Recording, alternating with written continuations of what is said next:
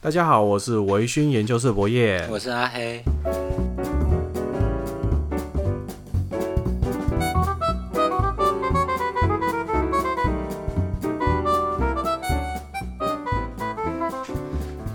啊，对哦，忘记跟各位听众讲一下，我们之前好像有说四月份我们要停对更嘛，对因为有一个人想不开要去环岛啊，对啊，后来这件事情就决定延期了，对无限期延期。为什么呢？我们上上一次，呃上一期我们对我我们上一集哦有说过一件事情，就是说我认反正这一年我们就关在台湾嘛，所以就做一些自己想做的事情。最近因为大家开始打疫苗了，然后我就看到一个报道说，就是一些国家卫生组织的人或者是一些医生，他们就去判断，明年想出国，不没啊大 那么容易。对，明年摩科林就够啊。所以呢，我可以做的事情就从一年延长到两年，对啊所以，我就决定呢，因为呢，我我跟阿黑哦是最近因为这个 podcast 之后，我们才比较常在互动，更常在互动啊。对那以前都不知道，然后现在才知道说阿黑他有强迫症，对啊，那我有拖延 症，就是说，哎、我总我总是常常就是那个剪这一个节目的时嗯候，都是快要到上架时间的时候，我就在那边崩溃啊，我剪不出来啊。对然啊。后通常是录完第二天，阿黑就说， 你什么时候要上架？ 我好想听哦。所以，所以呢，这是我们两个个性不一样。那因为我有拖延症嘛，嗯那我就决定说，我要把这个环岛这件事情，反正我明年不可能出国了，我干脆就把它放到明年去。所以呢，我不会停更，是明年的四月才会停更。对啊，好，那今天又轮到我们的品饮时间哦。那我们品饮时间，我们今天就是来试试看这个上次有预告的皇家礼炮。对皇家礼炮，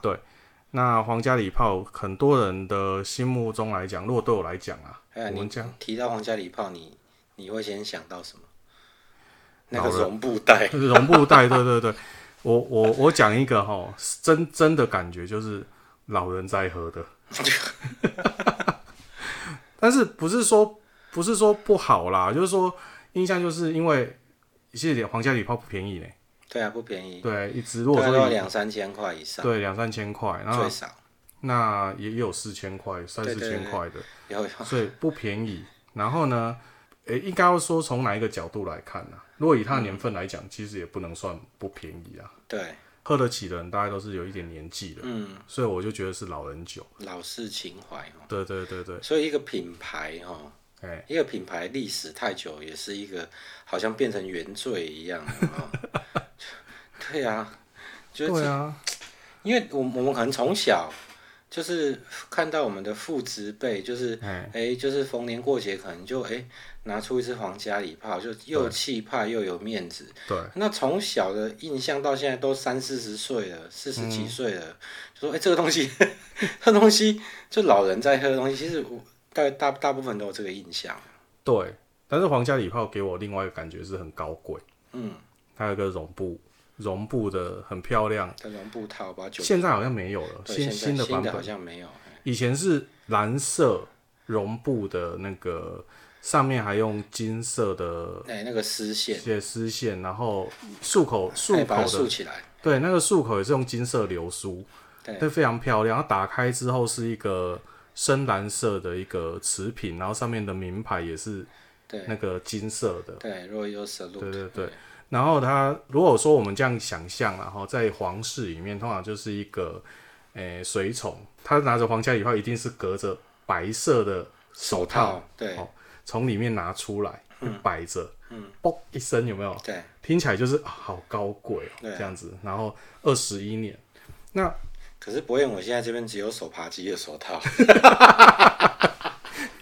没办法，我们台湾人都不用手套的，对啦，我们直接来的，这样肉感十足的。 对啊，所以这个皇家礼炮对我来讲是这样子。然后呃，我的印象是这样，我家搬家嘛。也就是搬到现在住的地方，嗯那入入厝哈，人家送的东西就是皇家礼炮。嗯，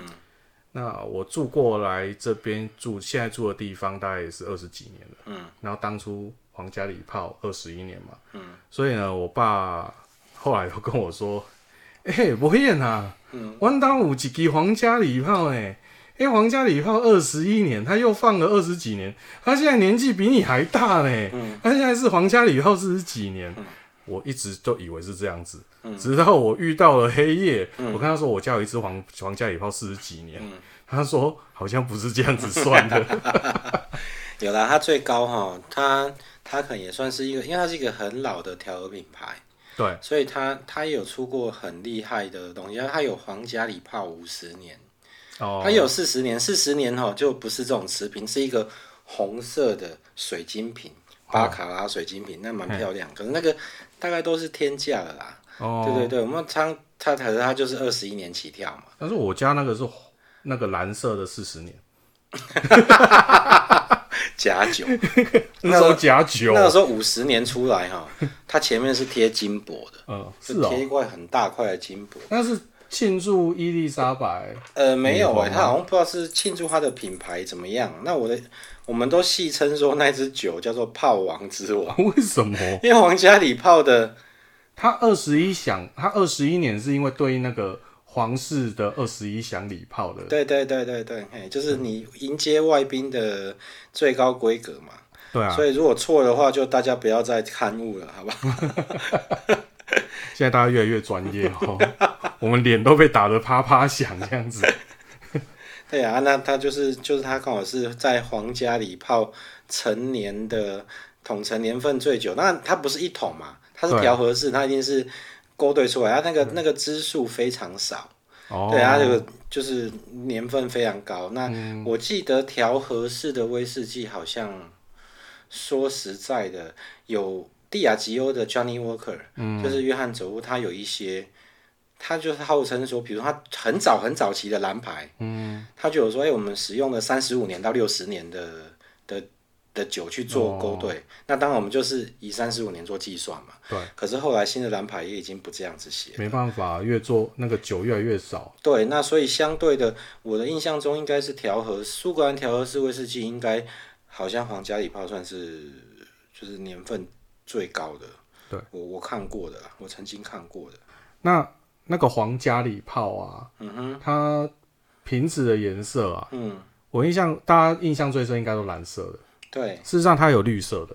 嗯哼，然后它有红色的。嗯那这三个颜色呢？根据皇家礼炮自己的说法是说，这三个颜色是对应这个伊丽莎白二世的皇冠，它上面宝石有这三种颜色，嗯对，嗯好、它是作为它设计灵感。那它里面的内容呢是一样的都吗？是一样的。都是一样皇家礼炮。对，然后它的瓶子哈，它这种瓷瓶嘿都是一个英国很有名的瓷器厂，叫做 Wade W A D E，啊、好、都是固定由他们去做的。哦，我这边刚好有，我在社团里面有一个项目叫做“世界真 奇妙”，嗯里面收集了各式各样奇奇怪怪的东西，嗯就有两张皇家礼炮五十年的照片，你不会可以看一下？那看起来就是奢华高贵，哇，那个五十超大字，对啊，就是一个金箔贴在那个酒瓶上面这样。这超漂亮或的者是 K 金，那这个非常贵，这这个可能可以在南部买买个一间小公寓这样哦子。哎、全世界只有两百五十五只哦。对这个不简单了，这跟基本上就是那个单筒的那种感觉。 对，差不多。那讲到皇家礼炮，嗯那皇家礼炮的那个原本的那个母公司集团，对我觉得就不能不聊聊一下。哎嗯哎呀、它是宝乐利加集团嘛，对，对啊，是来自于法国，嗯哼，它是由宝乐公司跟利嘉公司嗯一九七五年去合并的，好，目前是全世界第二大，对，那第一大是那我就蒂亚吉欧嘛。那第第一大地亚吉欧就是 Johnny Walker 那一个地亚对吉欧对嘛对对对，蒂亚吉欧好，那第三大呢？就是冰山兜里，冰山就头对对，因为山山兜里把金兵。美国那个金兵吃下来嘛，嘿那金兵这个酒业集团，它有很旗下有一些美国的波本波本威士忌的酒厂，嗯所以当他把它合并购之后，他就变，他就从山多利就从蛮下面就跳上来世界第三大，是就是靠并购的方式对哦，把这个量给撑上来对，哦。那主要还是讲这个宝乐利家啦，那它的名字就是宝乐公司跟利家公司合在一起，所以叫宝乐利家嘛。嗯，那有点像我们那种大义荔枝酒店这样 啊，国泰世华。银行啊对对这个啊对这就个是好像这例子还蛮多的，对啊，那但个什是么板第板级梦时代这样， 对啊，就是两个加在一起，完了我们可以合名啊。嗯，哎呀、不像那个蒂亚吉欧，它好像是合并之后，它又它又成对立对对了新的名字。对啊，那说到保乐利加，我觉得哈，我就不能不说，它其实实际上我觉得它认跟我们目前三十岁到四十岁这一段那年个龄层年龄层的人，应该是哎、很多人的生命中第一支烈酒，可能就是买他家的产品，不是威士忌。嗯，哦，大家可能有听过有一个伏特加的名字叫做绝对伏特加、啊 （Absolute） 对。那我就要说说我以前就这样，因为以前喜欢跑夜店嘛，对，那我就去夜店啊，然后看那个 bartender 在那边甩那个，嗯哦，很帅啊，然后在那边弄那个很帅啊，就想说，哎、自己想来学一下，嗯学调酒。那调酒以前不得其门而入啊，嗯你又不肯去买那个调酒书，那个跟禁书没两样，啊对， 那、回家被看到，会被打屁股。所以呢，这囡仔 Q 感， 对啊，有上面的，对，然后所以呢，就想办法去想办法找找看怎么调嘛。嗯，那我觉得这个不知道是台湾的行销方式还是怎么样哈。阿黑，你有去过那个家乐福吗？对，嗯有那你去家乐福，你会去？你有去家乐福买过牛奶吗？买过牛奶有，那牛奶是不是会有大瓶装跟小瓶装？对大瓶装大概是两公升嗯，或一点五公升那对种。大瓶装通常他们就会快过期的时候，他们就会叫一个阿姨在旁边，他就放一个小的什么东对，他就西，会用那个那个胶带胶带哦。 但有时候他真的是今天可能再过两天就要很快就要过期的，嗯他会让你选哦，像你那些木瓜牛奶，还是你要巧克力牛奶，啊我当场绑给你嗯这种。那我那个时候我人生第一支伏特加嗯就是 Absolute，嗯，为什么呢？因为它就摆在家乐福里面，嗯然后呢，它旁边呢用胶带绑住一罐七喜，哦，哦，那让你那做就调酒就对了，对对对，然后就下面有一个小小的一个字条，教你怎么样调酒，把那一罐七喜倒到那个里面，倒到杯子里面，然后加冰块，加到几分满之后呢，用 absolute 把它加到满到八分满，这样就是成为一个那个所谓的，诶、应该是什么 vodka seven，那那个最简单的那啊种调酒，对，对，然后我们就这样喝嘛。嗯，那那一瓶那个七喜喝完了之后，那瓶就一直摆在 那，那一瓶那那一瓶 Absolute 我就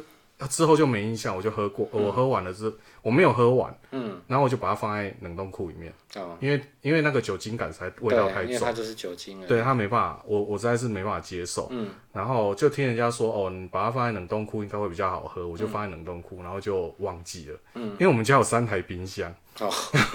鼠要做加多，啊我那我三个没有是我妈爱买啊，哦，然后我就把它放在某一个冷冻库。那我放了之后呢，我妈就诶、买了菜回来之后就淹把没了嘛对，它就淹没在里面了。然后我也不知道，因为有一天呢，前前阵子吧，我印象说是不到半年，最最近半年的事情，我爸就来跟我说，诶、那个冰箱里面哦、有一瓶酒，嗯啊，你要不要去看一下是不是你的？嗯然后我去翻，我去那翻冷藏室，你知道吗？翻翻翻翻没有，然后我就跟他说没有啊，然后酒，然后他就跟我说，嗯，我我带你去好了，他就去里面，然后从那个冰箱的深处拿出那一只嗯 Absolute，现在还冻在那边呢、嗯因为我七喜调完了之后，我就再也没有喝过它 了。不是什么悲伤的回忆，没有，它不是首悲伤的回忆， 但是呢，它跟我们的那个，它跟我们的皇家礼炮一样，皇家礼炮放二十 年，但是它的收入大概也放了十年有了。嗯我明天呢，我就要把它上面写一个十字， 它收入十 年，你讲到这个，我就想到两个事情哦。第一个是现在就比较不那么麻烦，你如果现在去家乐福或者是去洋酒专卖、烟酒专卖店哦，哎其实现在绝对伏特加它已经出了可能将近十种的风味，就是它它为了让不知道是为了让调酒觉得麻烦，然后懒得去弄的人可以。就是喝到它调制好的风味还是什么，就是不同的风味，它它那个瓶子的颜色就就会有所不同。像我们印象中应该是透明的玻璃瓶，或者是白雾面白色的磨砂瓶，然后写黑那个蓝色的字对嘛，嗯对对对那绝对伏特加。那它后来它如果是比如说有柑橘的，它就旁边会加上一些橘黄色的花橘纹。色的，哦对对对啊，所以它就是依这个去分类，甚至是它还有出这种东西的小样组。哦，对对对，这是这是我，因为伏特加我其实也不是那么的懂啦。我我这是哎，不过这是我的印象嘿。我觉得是应该是那个，因为我刚刚说的是三十到四十岁嘛，嗯哎、因为三十到四十岁，我们那个年代是这个伏特加这个牌子比较有名。嗯，那我知道是三十岁以下，好像对另外一个牌子会比较有印象，是那个斯米洛夫。斯哦，斯美美洛洛夫，嗯斯美洛夫，它就是那个蒂亚吉欧的牌子，嗯哼，对，所以它就是不一样的，有有可能之后就被这个市场就被蒂亚吉欧拿掉，我不知道啦。嗯哎，嗯我你们不太了解这个对部对对，分这的个这市个占这个部率，分我就不是很清楚。对，但是呃，三十到四十岁就是这样。嗯然后他可能是因为诶别人也做这种事情，所以他就就像跑步、游泳一样，还不是你做什 你做么， 他做什么，对哦，好多口味哦，八七八种啊，对八九对种啊。而且你你可以试着再重新开始，就是嗯去买一组这种小样组，然后来喝看看。如果地雷就不要了，以后就不要再也不要去碰这个， 就我这是为一什场么要骗做局。这？我为什么要做那这你种？ 那一瓶冰箱品都一直喝不完，至少我们勇于尝新嘛。没有，不是喝不完，是不喝。那个很不是麻啊，那烦，个味道真的是不行。哎、不过后来我去一趟俄罗斯嘛，嗯，我买一只那个寻龙鱼的那个，寻龙鱼的，然后我觉得那一只就就还喝不起来错，就还它不它错嗯它有它有一个特殊的味道，我觉得还可以啊。绝对不是寻龙鱼的味道，大家不要不要误我也没吃过，我也不知道寻龙鱼的味道是什么。不不过不过没有鱼尾啦，是真的。对啊，那这是第第二个是你刚才讲到那个你在酒吧看到人家花式调酒哈，对，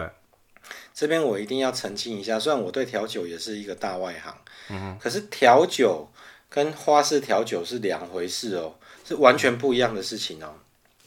调酒着重的应该是这个调酒者嗯他可能要跟你吧台对面的这一位顾客对，嘿，去沟通之后嘿，去当然他们会有一些制式的酒谱嘛。对可是呢，今天哎、诶我们常常看到像那种什么，之前日剧有一个就是也是在晚上调酒，哦，哎，然后他就哎、诶今天这个这个女生是一个上班族，她来这边，哎、酒保时候跟她聊一下天。嗯哎就哦，你今天心情低落，好，那我就帮你特制一杯什么哦，王牌酒保，王牌酒保是日剧吗？我印象说是漫画，哦对对，可是他他后来有变成日剧，然、后我没有看，我没有看漫画，因为我对威士忌以外的酒类都没有兴趣。 然后可是我老婆看看日剧的时候，我就会在那边看啊。嗯哎，他那个那个叫做调酒师，他是真的是针对顾客的当时的情境啊状况去为他调制一个酒类，所有的制式的酒谱，嗯它其实只是一个约略的公式而已。你可以酌量的去增增减里面的成分，这是调酒师。对，那花式调酒是什么东西？是花调酒师他会耍一些很酷炫的技巧。对啊，就把那个瓶子丢了半天。对对，可是正我之前有看过一个，我在这边讲可能会得罪，哎、那个很厉害耶，不要看这样子，没有没有完全不能接受，你知道吗？为什么？因为之前我们台湾有一个代理商哈，嗯，这个讲出来是有点不礼貌，不过我觉得他们应该可以谅解啦。有一个代理商，他们代理了一支威士忌的品牌叫格兰花格，哦哎 Grand Farkas，啊这个他们他们就跟那个阿贝啊跟那个明月轩尼诗集团的阿贝一样，他们对台湾的威士忌饮者都还算蛮照顾的。他们每年都会固定一天，不不固定，每年至就会有一天，他们就会举办阿贝 Day，举办格兰花格 Day。就是说那一天他们可能会在某一个地方就哎、就提前昭告天下说哎、我们今天要要举行格兰花格日，我们要举行阿贝日，那欢迎这些阿贝米、格兰花格米，支持就者是去到那边去，你可能就用一个便宜的门票钱，你可以喝到一些比较特殊的酒款，啊！他会送你一些小东西，比如说送你一个小背包啦，上面就会有品牌的那个字样。哦，那我那一天就是我，可是花格好像满两三年没有办这个活哦动，我至于详情怎么样我不清楚。可是之前他有一次好像第二届还第三届的时候哈，他有把他们那一个那一天的活动录影，然后放在他们脸书粉丝团上面。嗯哦那一开场就是两个花式调酒师。哦，就开始在那边甩一些很像那个就调酒杯那个泡沫红茶店那种不锈雪钢克杯，杯，对他们就两个人就站得很远哦，至少目测至少绝对是超过十公尺，大概十到十五公尺远，然后两个人就开始一个人拿三个杯子，哦我拿三个，你也拿三个，然后就开始互丢，就是说空中跟手上总共两个人四只手会有六六个以上的瓶子在那里抛都不会不都会不掉会下来。掉下来，然后还可以一边抛，我要接着我要接之前，我甚至还可以转圈翻跟斗之类的，哇！然后他们表演完以后，杯子放着，然后走到吧台，开启格兰花格的瓶子，把酒倒到杯子里。 对对对对对对对对对对，等一下等一下等一下，这中间有什么关联？没有，就是就花式调酒是应该是一个，就是一个博取观众眼球的一个说说杂耍很难听，就是一些特技表演啊。不过这应该是他安排的问题。我不知道哎、我没有因为办法。正常来讲，不是应该丢一丢，然后再他会再倒出来对对对，，你应该是要就是用我们的印象你应该要是用这会个样，酒，而不是你在那边丢了老半天，然后翻跟斗、跳跃，然后转嗯圈，然后结束以后，然后就把这些杯子放在桌上，然后去旁边拿出一罐葛兰花格倒到杯子里面。但感觉感觉不是这个花式调酒问题，而是那个节目安排上面的问 题。所以从此之后，我就对调酒更反感。不过不过调酒是人家比较能够，就是尤其是女孩子比较能够意接淫啊对接比较受的容东易西喝啊，对对啊，然后又有的做的很很炫目嘛，或者是渐层的效果等等。对，尤其是那种因为有一些名字嘛，例如说很呃像什么 Vodka Seven 啊，哈哈哈哈哦然后 Vodka Lime 嗯啊、这种这种呃很多很多很多的调酒的名字，它听起来就是觉得好像会讲这就很厉害。嗯，或者是它里面有什么隐藏的故就是事？哎、你喝什么？我喝马丁尼，我喝 Vodka Lime，嗯，它可能背后还有一些隐藏的故事。对，然后你喝什么？我喝格兰花格，嗯好像听起来就嗯，好像弱掉了。对对，我喝哎、绝对伏特加，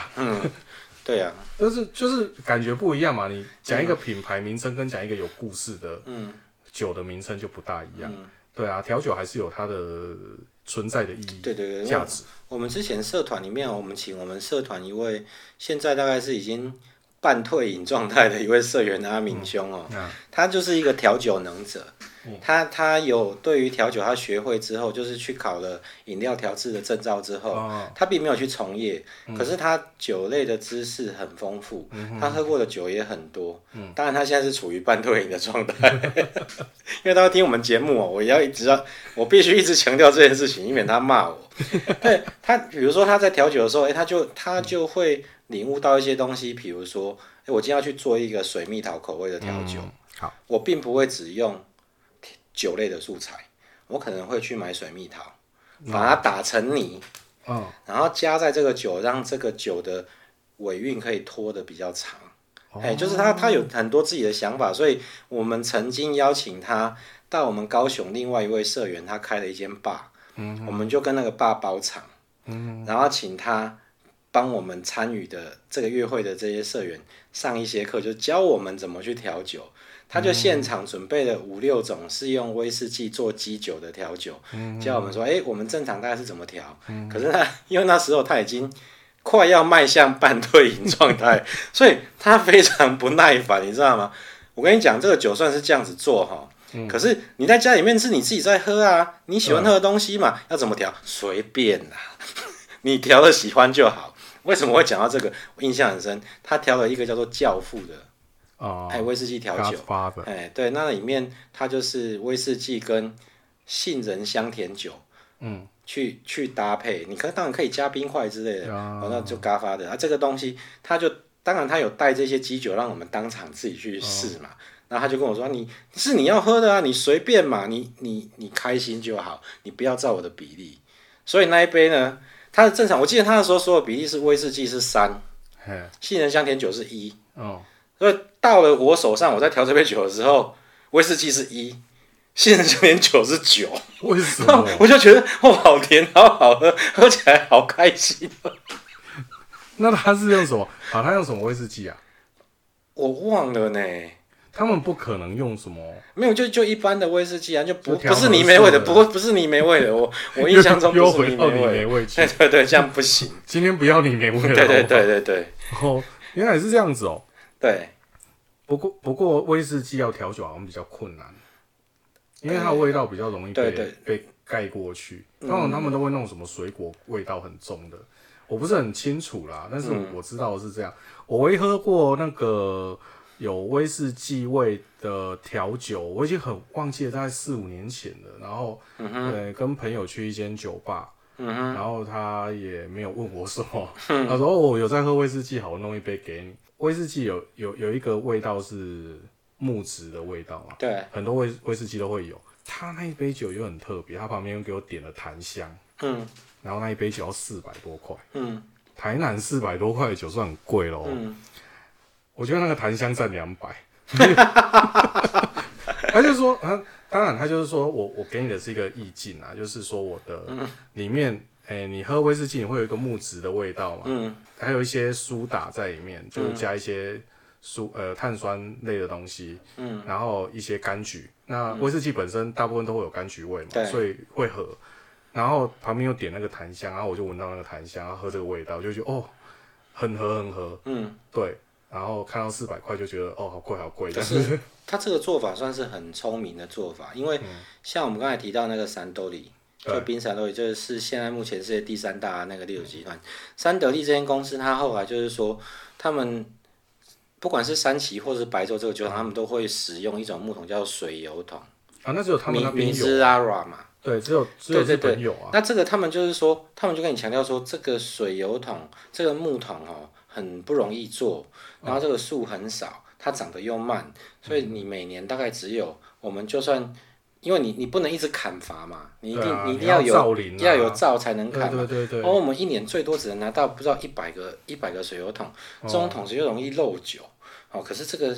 做出来呢，就是会有这个酒熟独特的味道对，熟成超过十几年以上，它会有一个特殊的线香、檀香的味道。哦，所以然后接下来日本威士忌被炒上去之后，这个酒就号称这个酒里面有檀香味的这一些水油桶的威士忌就，价钱就是更更不可同日而语。前阵子那个，嗯，有一只水油桶就超贵的啊、啊。哈哈哈，他之前有出过一个以三崎哈三崎的名义出了一个三崎十八年的水油桶，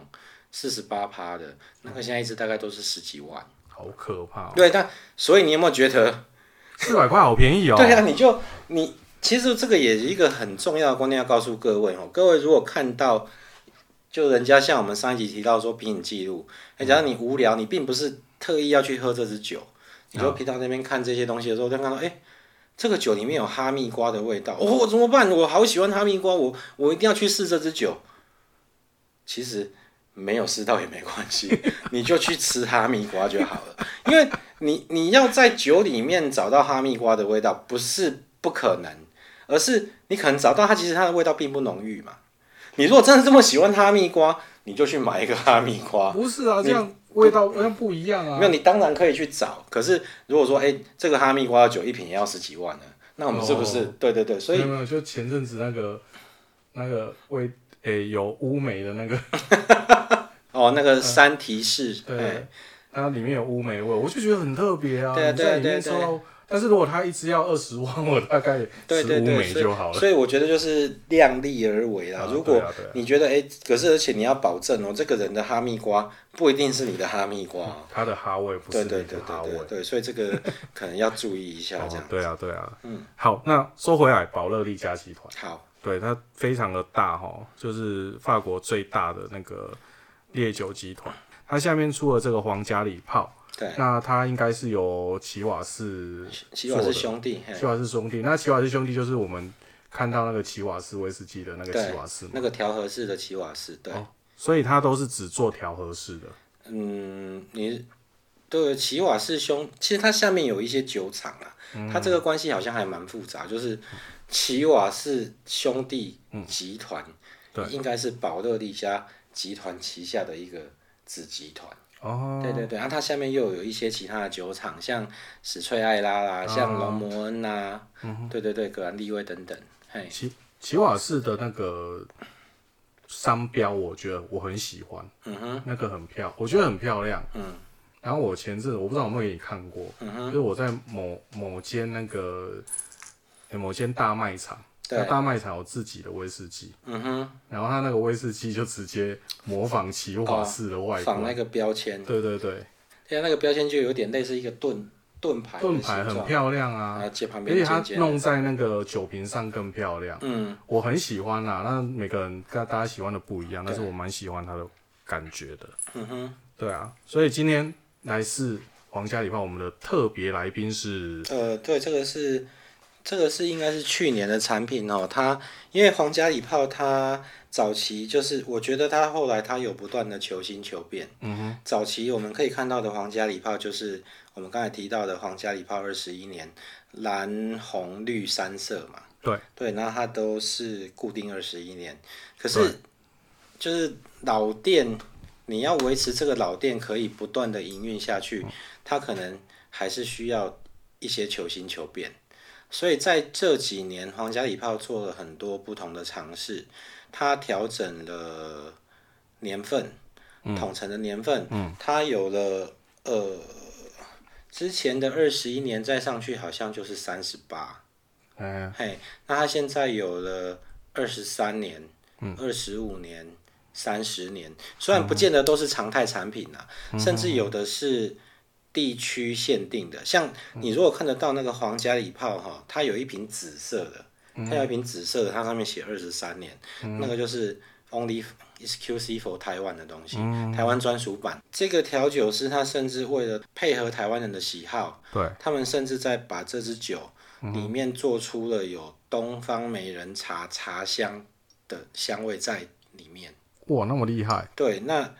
当然我没有喝啦，因为啊 我也就想这林不料，所以我也没有特别去追。不啊过根据网络上大部分有喝过的人哦，嗯他们写的记录，这当然也有可能是像我们刚才前一集讲的先入为主的观念。嗯当他一直灌输你这个观念，你可能就会觉得哦，好像真的有。嗯可是我看到几乎每个人都说有。欸哦，真的对对对，所以这个他们就去应该是茶味啊。对哦茶叶的香味，对对对，你说真的要东方美人茶味啊？我不知道，我没有喝可过。能太 gay 白，对不对？就像我们之前我之前喝过一支酒，朋友跟我说这个酒里面有紫罗兰的味道，哦你你未免也太 gay 白 了，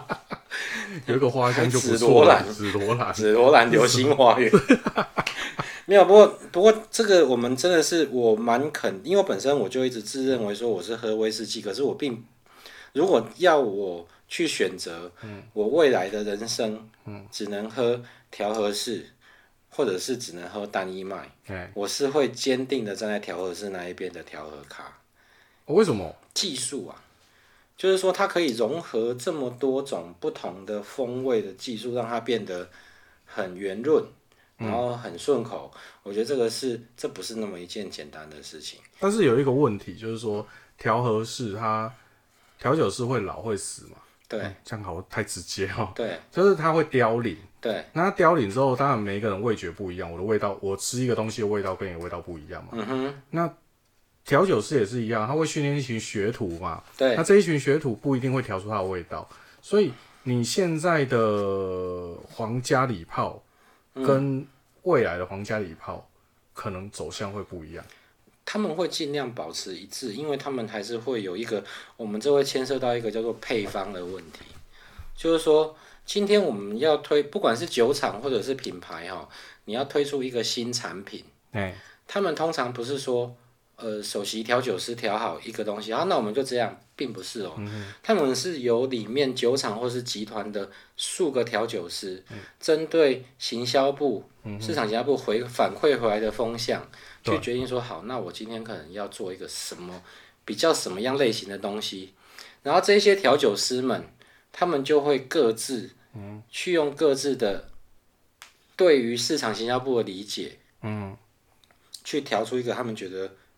代表的作品。因为这个蛮抽象的啦。对，可是就会比如说十个调酒师可能会调出十个作品，对，那接下来就是大家票选，哎、你觉得谁的作品最好？啊，比如说是博彦的作品最好，好，博彦，请把你的配方交出来。所谓的配方是什么？就是你你怎么去调和成这支酒，它的成分是什么，它用了多少的橡木波本桶。用了多少的雪莉桶，用了多少的重组桶，甚至是其他的风味桶，那这个东西在里面的比例又是占多少？他们使用的是初次充填、二次充填，或者是多次充填的桶子，那至于说你调和之后是不是还有再去做过桶，让它 marriage，、对他们他们会把这个配方很详细的写出来。哦，那之后我们就尽可能的照着这个配方去调制这个产品。因为每一年的酒其实出来对对对会有对，出每一年的入嘛你你可以拿到的东西，不见得都可以嘛。对啊，所以调和式也有这个问题，就是说，当他今天换了瓶子，嗯换了标签的时候，可能就是宣告说，哎、我的配方可能有有一些改变。那就像我们家那一支还没开哦，它如果不是鸡尾尾，嗯，我觉得我们可以找一天拿来开，哦可以然后再拿一支现成的对对对，皇家礼炮，我们来试试看看。基本上这样风味会有很大的差异，因为它可能哈，因为你刚才我们讲到那个问题，就是每年的取得的素材不同。对啊，所以你你只能说，因为调和是比单一麦芽更严格。调和是说他们的定义是说完全不会改变，可是这这个是标榜啊，对，这是不可能的事情嘛。对啊，你如果说单一麦他们的调和的目的是说为了要彰显酒厂的特色，嗯对，那调和式的的的目的就是说，哎、我要维持一个一贯的稳定的风味。哦对，那我曾经试过这件事情，就是说今天我无聊，我就去，哎、我在我家里面翻出了黑牌。嗯，那我去找黑所谓的黑牌达人哦，你这个大概是民国九十九年的酒、出来的酒。好，那我们就去找一百年、一百零一年、九十八年。我曾经做过这样子的事情。那当当这个年份间隔出装瓶出厂上市的年份间隔很接近的时候，你不会有感觉，你因为它是跟前一年做比较，对你根本喝不出感觉所在。可是当我拿着那瓶九十九年的黑牌，跟我去家乐福买了一瓶前，就但比如说前年的事情或大前年，我去哦买一瓶，我大前年的时候去买了一百嘿，买一瓶黑牌十二年，那个差异就就非常明显。哦，所以这个是这个是没办法的事情啊。会不会有可能是说，像现在大家可能比较喜欢有一点，哦，像今年嘛，这两年、我疯狂的出什么雪嗯对莉炸弹、对对重雪莉，有可能市场行销的关系，所以他们会多一些这种风味出来。有有可能。那不过到了这两年，他们可能也觉得这是一个危险的事情，所以变成说他可能还是叫做皇家礼炮，对，他可能还是叫做约翰走路，对可是他会有一个一个 subtitle，就是副标题，啊、然后就雪莉炸弹，嘿，哦就是说你你不能让这个东西去他走出一个分支出来。对对对，就是求新求变啊，求新求变。可是你不能够，你做一个 subtitle 的时候，你可能可以，你不管成功失败，你都不会影响这个这个品牌的价值。那我想到一个游戏的品牌，嗯叫卡普空，啊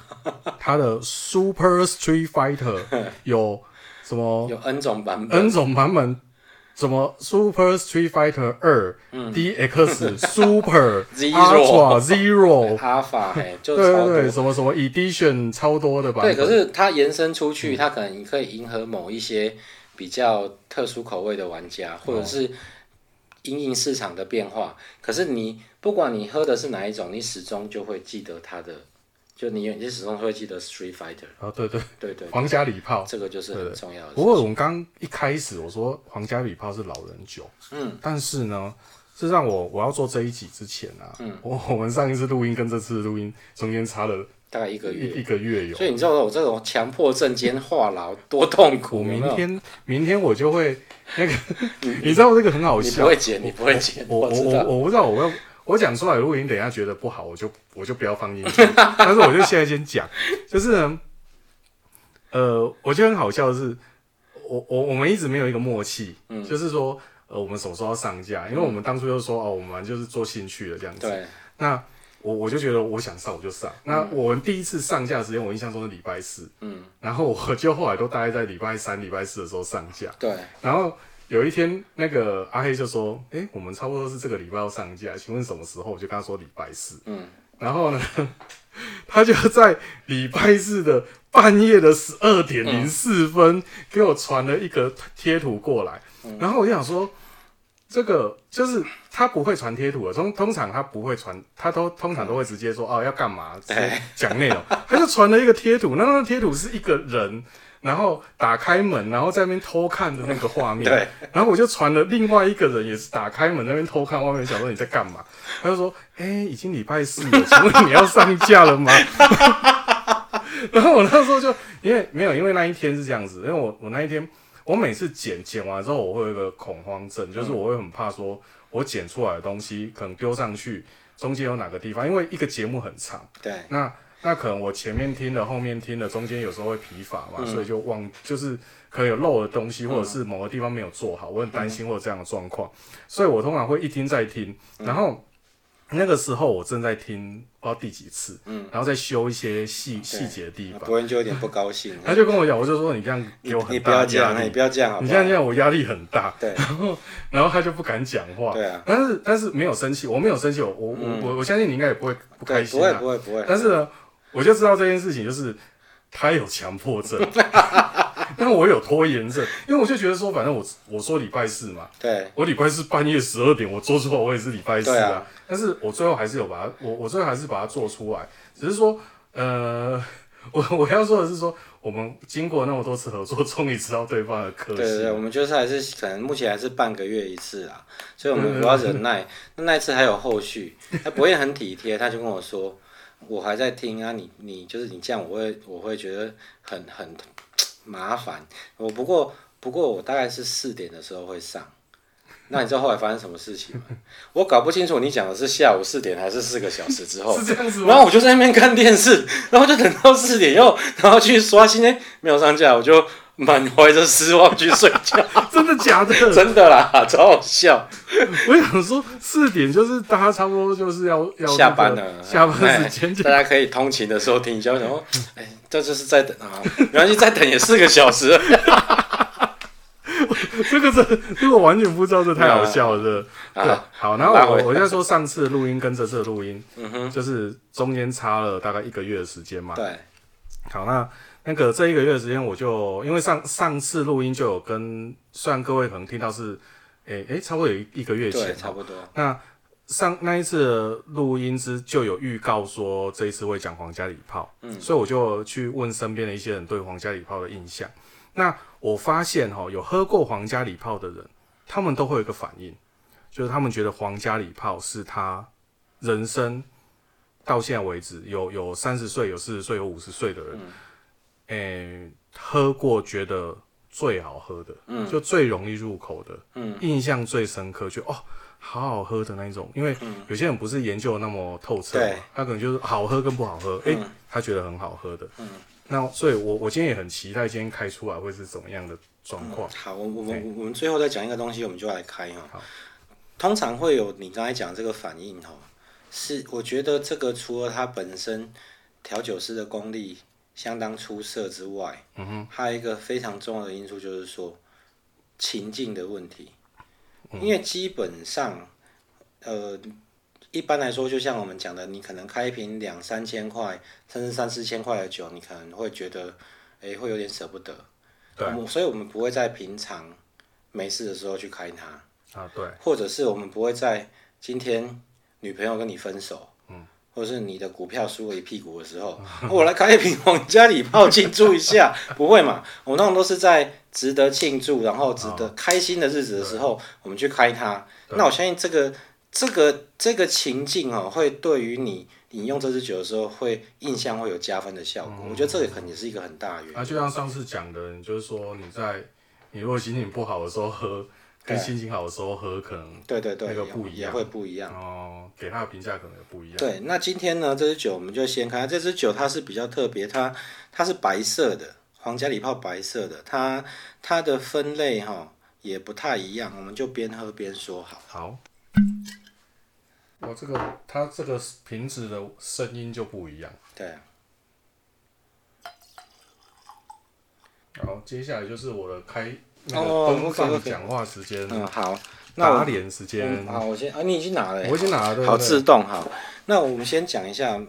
博彦知道我们我们讲了这么多集的威士忌节目哦，嗯，大概现在目前为止都还是以苏格兰威士忌为主啊。啊哈那在苏格兰威士忌，他们会有一嗯个官方，要说官方还是半官方，就是一个官方的组织，叫做苏格兰威士忌协会、（Scotch Whisky Association）。啊，对他们这个协会哈，就会对威士忌做出很多的规范。你不能说限制，应该是说规范哦。你们要怎么样？怎么样？你要怎么样？怎么样？它才可以确保这一个威士忌的产业不会走偏，因为这个算是苏格兰一个好像国宝名产一样的东西对嘛。它出几乎苏格兰的经济出口半数以上都仰仰赖苏格兰威士忌。这个产业啦对，那他们 SWA 这个协会哦，他们有去做了一个对于苏格兰威士忌的分类。嗯，嘿，所以我们苏格兰威士忌今天讲了这么久，我们稍微提一下它的分类，它分成五大类。嗯，哎，你要猜还是我直接讲？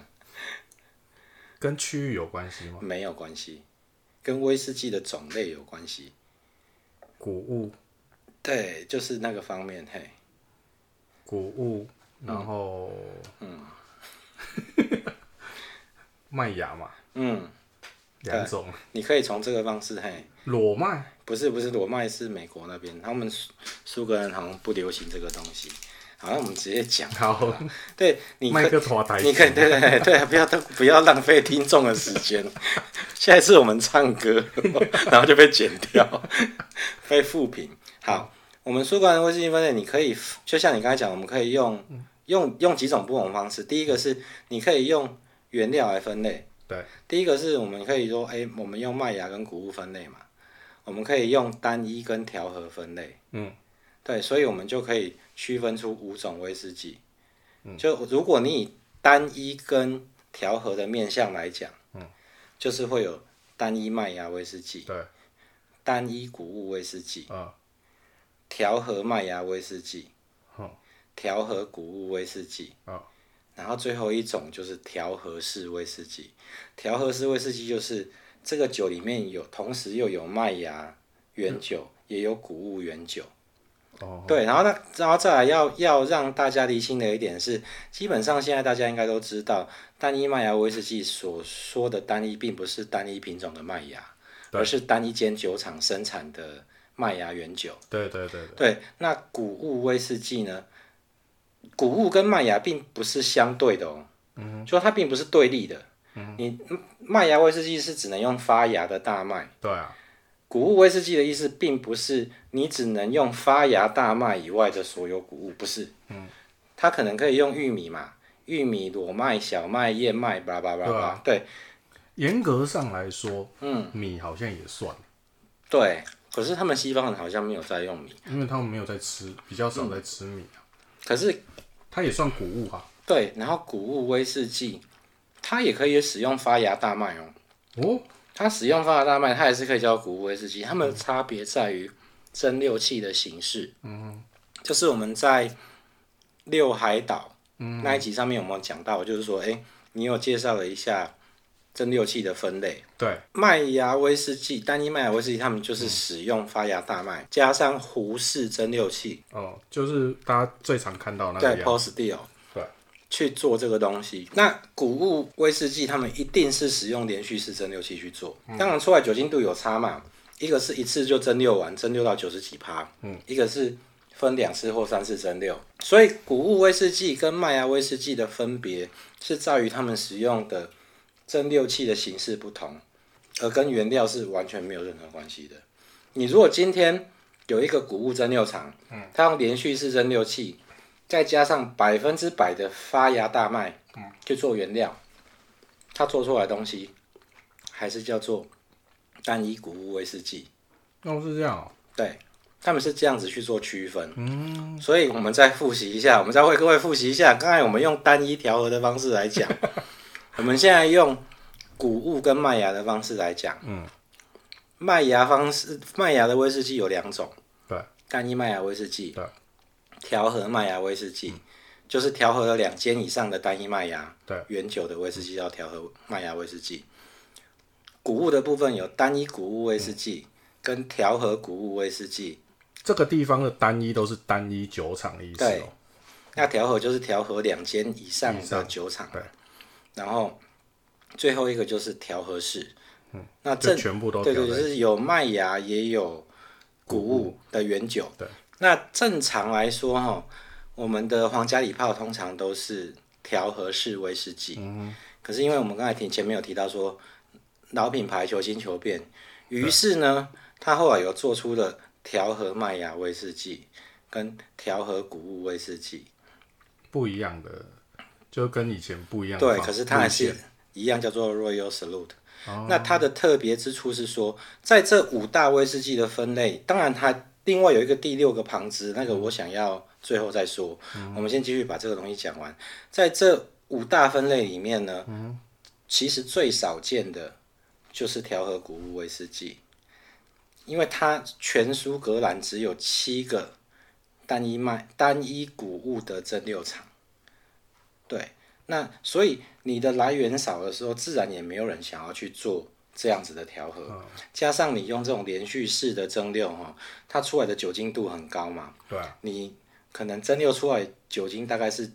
九十到九十四帕。产量也高啦，对，那你就是说，你一你一百沫里面有九十四，可能有九十四沫是酒精，纯酒精。对，你只有三沫多是水，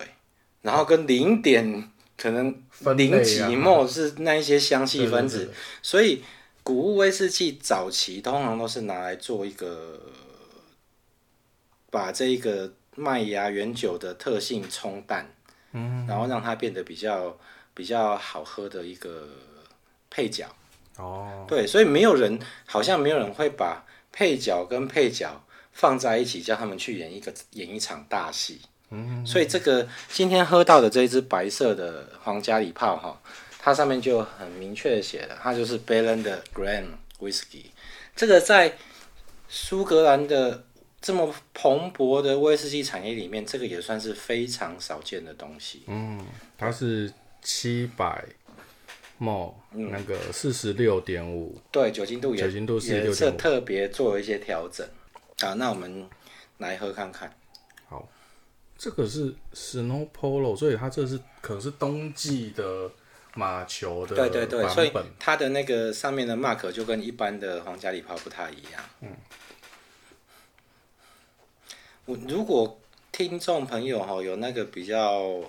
喝过比较多威士忌种类的人，如果有喝过单一谷物威士忌，你可能会觉得那个酒精的气味很强烈，然后难以忍受。那其他的成分、香气或者是口感上就会比较单薄。对，可是它，我这个喝起来就觉得，哎、它那个酒精味还有，不过并不是那种就差哎、很刺，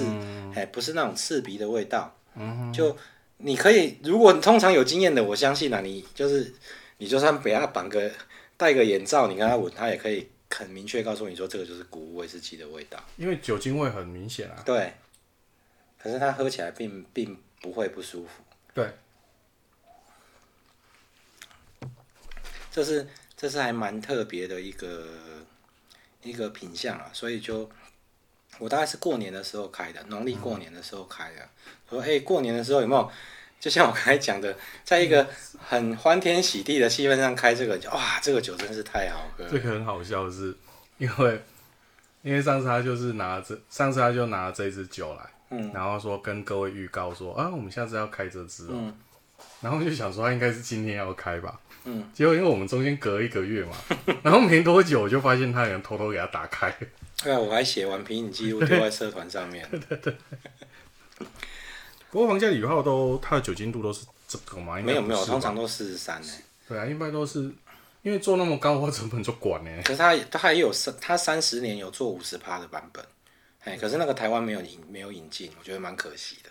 因为大家口味越喝越重嘛，嗯然后就相对的，它也稍微提高它的酒精度，让酒精能够有更多的酒精承载更多的味道嘛。对分特殊香味气道分子进去。对对对，好，那接下来我们就是稍微再提一下不规范在苏格兰威士忌协会里面的第六种分类。好，这个是非常非常少见的分类，这个分类我们叫它 single blend。你猜猜看这是什么东西？单单一调和，对，单一酒厂里面所有的拿来调和， 也不是。我刚才有讲嘛，就是我们对于对，没有有的酒厂可能它同时有做谷物，同时又有做麦芽嘛，对但是它是单一酒厂嘛，对全部拿来调和，对，这个就是说，不是这样吗？ 呃，你你讲这样不够明确。 这个酒厂里面，一个酒厂里面，它同时有壶式的蒸馏器，又有连续式的蒸馏器。哦，那他把连续式蒸馏器做出来的东西，不就算它是百分之百的发芽大麦，它要叫做那个谷物啊，对，那它在单一个酒厂里面，所以它叫做单一谷物，威士忌嘛。对啊，那在这个酒厂里面，它使用百分之百的发芽大麦，放在胡氏蒸馏器经过二到三次的蒸馏，做出来的东西叫做麦芽，那它啊在单一麦芽，对，于是乎呢，他就把他自己做的单一谷物威士忌，嗯，跟单一麦芽威士忌 调和在一起，这个叫做 single blend，嘿这个就真的单一调和。在早期，苏格兰大概有二到三个酒厂有这样子的设备，它可以做出这样子的事情。可是到后来，就酒厂倒的倒，收的收，现在只剩下一个罗梦湖。啊， l o c a l o m o n d 嘿，哦这个也是在台湾也是现在目前是祥盛代理商是祥盛他们代理的产品嗯啊，不因为这种东西比调和谷物更稀少，哦，因为它只有三我印象中历史上从有记载到现在应该是只有三间，有两间已经倒了，要啊剩它了，剩下它全世界就剩对对它对，那我喝过的我都觉得不怎么样， 对，所以不过这就哇是你刚想它的那个酒精味应该就非常的明显，嗯嗯。感觉上应该是这样，因为它又找不到其他间来做调和，对，可是它可以，嗯，它的这个罗梦虎又奇怪，它的那个胡氏蒸馏器哈、它的那个颈部的部分不是那个不是那个灵能臂哦，就颈部的部分它是做活动的，可拆卸的。我今天想要收集比较浓郁的酒体，我就把这个颈部拆掉两段，让它变矮。然后就可以说，那我今天想要收集比较清香轻盈的东西，我就把它加长加高，嘿，所以它那个叫做 hybrid，就是有点类似混合式，他们的说法是说那个叫混合式，那个就是蛮特别。可是特别不是不是重点，重点是要做出能够迎合消费者口味、受到大众喜好的东西才有用。毕竟酒厂也是要赚钱，对它，它就是工厂嘛，对啊，它就工厂，不要太浪漫。那你可能就是因为这样，所以 single brand 就是一直都不是一个，就是一个非常小众中的小小众。哦，可是这个事情呢，虽然在苏格兰变成是一个很很不行的东西，可是其实，在东方，在我们日本，嗯，哎，我们也有两个酒厂，嗯哼，他们做出来的东西也可以叫做 single brand，嗯，哎，一个是妮卡，就是于氏那个于氏工程侠那个妮卡一甲集团。它很久之前有一支连续式对，它放在那个仙台的工程峡，嗯就我上一集说我去仙台，就是我要去工程峡。对啊，就是所以在仙台的工程峡里面，它有一个连续式蒸馏器，对，它也有壶式蒸馏器，对，所以它做出来的东西也可以称为 single brand。可是那，个好像是全全日本第一支哦，是吗？哎、对好像是哦，对，没错。然后第二支是在那个富士玉电厂，就是 Kirin、Kirin 啤酒、麒麟啤酒的那个集团、麒麟集团，他们在富士玉电厂那边有一个，就是富士富士山附近有一个蒸馏厂，叫做富士玉电厂，它里面。也是有着连续式蒸馏器跟虎式蒸馏器，他们甚至那因为那个工厂它并不只是单纯做威士忌，他们也有做烧酒，他们还有烧酒的蒸馏器， 可是至于他有没有把烧皱的东西拿去，有没有把麦芽放到烧皱里面，就那个蒸馏器里面就不知道。可是就是目前应该是啦，理论上就是只有苏格兰一间，日本两间，他们做出来的东西可以称为 single brand。可是好像他们也因为就市场接受度不高，对，因为你如果真的高的话，应该是大家会群起效尤嘛，对啊，每个人都盖一个那个。可是对啊，可能就是它的东西只是可以勉强作为一个比较奇特的分类，嗯它并没有很优秀的成品，所以它没有办法没有办法起来。对，因为用连续式蒸馏器就会觉得，第一个产量很高嘛，哎对，然后那个酒精度那么高，嗯，感觉喝不出什么味道，啊它的味基道本，上就补酒精用的，对对对，或者是嗯你你你只能靠着桶子去赋予它，在它入桶之后，他们再跟桶子做一些交换的时候，嗯物质交换的时候，可能可以从中得到一些东西，可是那个相对就是稀少而且单调。今天那个我们黑夜带来的这一支白色的那个 Snow Polo 版本的这个皇家礼炮二十一年，然后呃不对二十一对年对对，Brand Grant，对 Brand Grant，然后呢它是这个呃酒精度是四十六点五趴的，所以呢如果说有兴趣的听众们也可以去找来喝喝。对对，可以试试看，这个是非常非常难找到的一个分支啊，哦就是嘿，就是调和麦调和谷物是非常少见的东西。哦，对，然后大家可以去试试看。然后那个今天也聊了很多关于这个各式的这种威士忌的这种分类。那刚刚呢，我们我们好像漏了那个打脸时间嘛。对啊，事实上呢，我刚吃完之后，我就觉得应该没有 办法。不过所以也它不用讲了啊。对对对对对，我就发现说，我等到能打脸的时候，我再来打就好了。但是它它这个有一个问题是说，因为这东西哈，酒精度高哈，跟这东西在一起的时候，我喝起来嗯，会有一种苦味，哦，就跟那它会个欢口。哎，之前那一只安努克的，就那个就是那个他写那个纳杜的二十三年那个一样。它酒精度只要一高哈，遇到这个神器，它就会有一点苦味出来。但是也不是说无法忍受，就会有一个给给 B 耶尴尬，但是还是可以接受啦。人家哎，八点档有甘味人生，我们有苦味人生嘛。对，让你体会现在的社会的感觉。好，那今天节目呢也将近尾声，所以呢，在节目的最后，我们还是要提醒您，如果你喜欢我们的节目呢，欢迎您订阅、分享微醺研究室的 Podcast 频道。如果有任何的问题或者建议呢，也欢迎您到我们节目专属脸书粉丝团跟我互动，在脸书上面打“微醺研究室”就可以找到我们哦。您的肯定是对我们最大的鼓励。那在最后一样要提醒您，喝酒不开车，安全有保障。未满十八岁，请勿饮酒。那我们下次见喽，拜拜，拜拜。